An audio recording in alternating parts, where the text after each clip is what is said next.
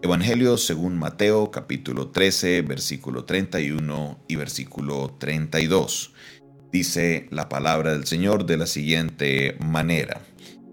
Otra palabra les refirió diciendo, el reino de los cielos es semejante al grano de mostaza que un hombre tomó y sembró en su campo, el cual, a la verdad, es más pequeña que todas las semillas, pero cuando ha crecido es la mayor de las hortalizas y se hace árbol de tal manera que vienen las aves del cielo y hacen nidos en sus ramas.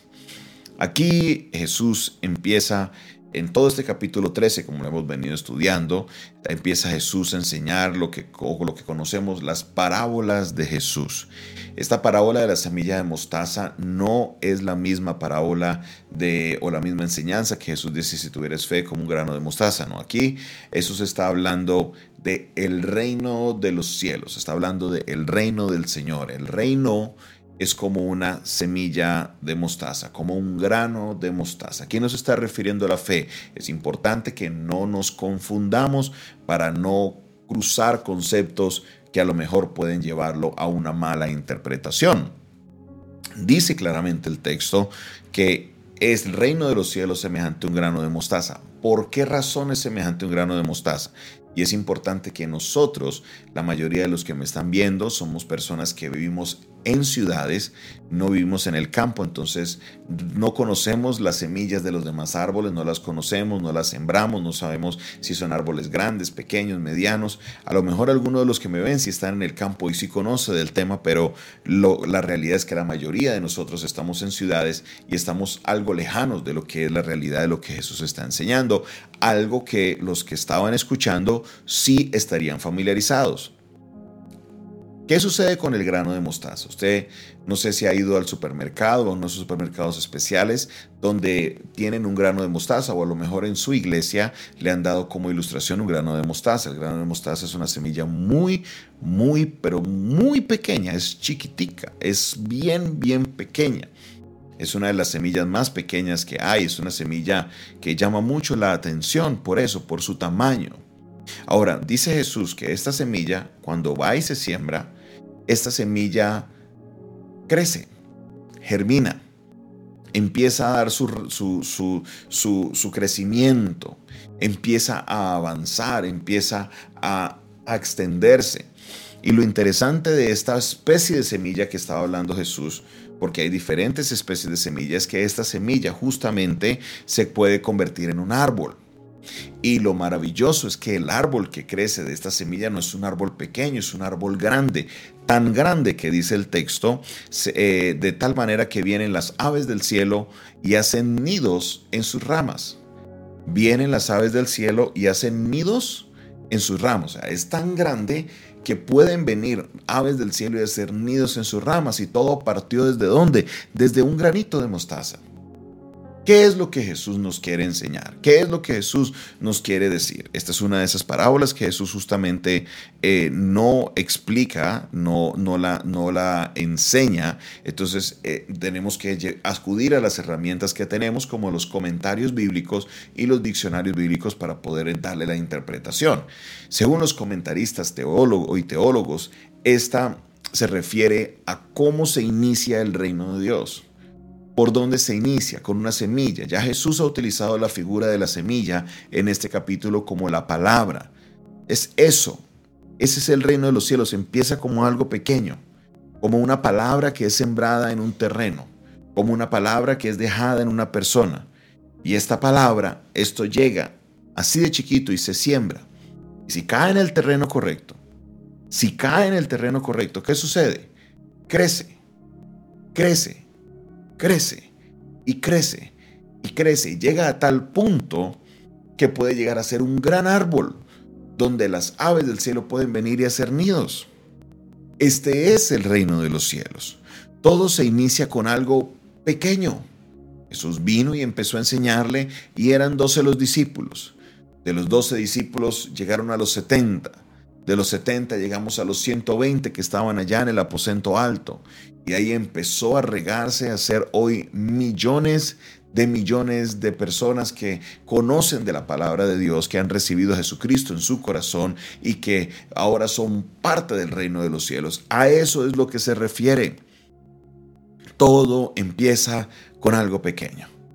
Nosotros debemos aprender a ver el reino de los cielos de esta manera, porque muchas veces despreciamos las semillas pequeñas pensando que no van a dar un fruto muy grande.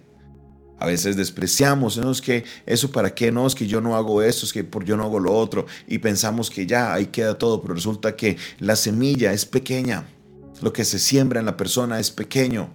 Nosotros debemos tener la costumbre de estar constantemente sembrando esta semilla en las personas, sembrando esta semilla en las familias, estar sembrando semilla en los que nos rodean, estar sembrando semilla en todos aquellos que necesitan. Usted no tiene que levantarse y dar el gran sermón de, de su vida que haga conmover a todo el mundo y haga temblar las paredes. No, lo único que hay que hacer es sembrar la palabra.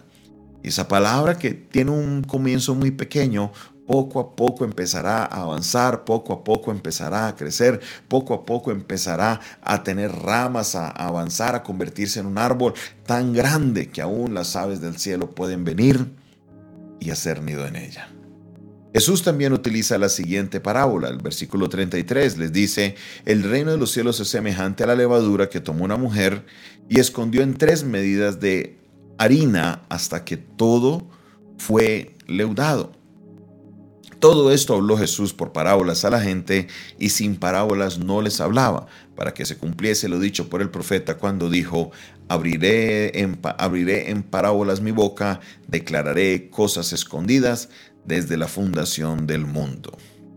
En la parábola de la levadura vemos algo parecido, vemos algo similar. ¿Por qué razón? Porque la levadura, usted, eh, la levadura que manejamos hoy obviamente es muy diferente a la levadura que se manejaba en aquella época, pero la levadura igual tiene el mismo concepto, que algo muy poquito puede esconderse en una gran cantidad de masa y toda la masa queda leudada, todo se va contagiando, todo va avanzando, todo va creciendo. Y es aquí donde nosotros tenemos que hacer una para y un punto de reflexión. Porque Jesús nos está diciendo que como creyentes, como la levadura que tenemos en nosotros, vamos a ir contagiando todo lo que está a nuestro alrededor, vamos a ir leudando toda la masa que está a nuestro alrededor. Tristemente hemos entrado en una práctica del Evangelio que en vez de ser levadura a los que están a nuestro alrededor, lo que somos es como moho, los contaminamos y los dañamos porque hemos tenido una desconexión entre lo que decimos que es el Evangelio y entre lo que es nuestra vida, nuestra práctica del Evangelio. Cuando lo que hablamos del Evangelio y nuestra práctica están en línea, son correctos, entonces con el tiempo la masa a los que están a nuestro alrededor se van a leudar, se van a contagiar, van a recibir lo que la levadura tiene. Si lo que está en nosotros es correcto, esa pequeña semilla de mostaza que se siembra en los que están a nuestro alrededor va a crecer, va a ser una hortaliza y va a llegar a ser un gran árbol. ¿Por qué? Porque ese es el producto de lo que hace la semilla. ¿Dónde está el problema? Que nosotros muchas veces no somos esa levadura. Algunos les da pena que la gente sepa que son cristianos, entonces ocultan esa decisión que tomaron de seguir a Cristo. La esconden Jesús nos dice, nos había enseñado anteriormente que nadie toma una lámpara para colocarla debajo. La lámpara es colocada en un lugar donde es visible, visible, donde todo el mundo la pueda ver. Aquí Jesús nos está diciendo, el reino de los cielos es como una semilla. El reino de los cielos es como la levadura. El reino de los cielos debe crecer, el reino de los cielos debe contagiar, debe, debe llegar a todo lo que está a nuestro alrededor cómo te comportas en tu trabajo, cómo estás en tu lugar de trabajo. A lo mejor te has camuflado porque te da pena que sepan que eres cristiano y entonces utilizas lenguaje vulgar, lenguaje soez, participas en los chistes que se hacen que no son correctos o aún peor en las actividades que hacen tus compañeros de trabajo. Esto no es lo que Dios quiere para nuestra vida, no. Debes sí o sí, debes sí o sí demostrar que eres un hijo de Dios. No puedes callarlo. Debes definitivamente demostrar que tú estás apartado de estas malas conversaciones, de estas malas actividades, porque como hijo de Dios, lo que debes es contagiarlos a ellos y no que ellos te contagien a ti. Como lo dijo Jesús, que ellos se conviertan y no nosotros nos convirtamos a ellos. Seamos mis hermanos eh, eh, muy, muy cuidadosos con esto, porque si no logramos nosotros cumplir esto del reino de los cielos, entonces tendremos una situación en la que no estamos obedeciendo las palabras de Jesús, no estamos siguiendo las enseñanzas de Jesús. Y Jesús nos lleva a eso, a hacer levadura. Jesús nos lleva a eso, a hacer una semilla o a llevar esa semilla de mostaza para que pueda crecer en aquellos que están en nuestro alrededor. Mis hermanos, vivamos la palabra de Dios. Amemos a Dios y amemos a nuestro prójimo. Padre Celestial, en el nombre de Jesús te damos gracias por tu palabra. Gracias Dios porque nos has permitido hoy aprender, Señor, por medio de estas parábolas, lo que es el reino de los cielos. Señor, y a pesar de que todo tiene un comienzo muy pequeño, puede llegar a ser un gran árbol para la gloria de tu nombre. Ayúdanos, Señor, para hacer esa levadura a nuestra familia. Ayúdanos, Señor, para hacer esa levadura a nuestros compañeros de trabajo. Ayúdanos, Señor, para hacer esa levadura a nuestros vecinos. Que la levadura leude, Señor, toda la masa que está a nuestro alrededor y que podamos contagiarles de lo que es tu palabra.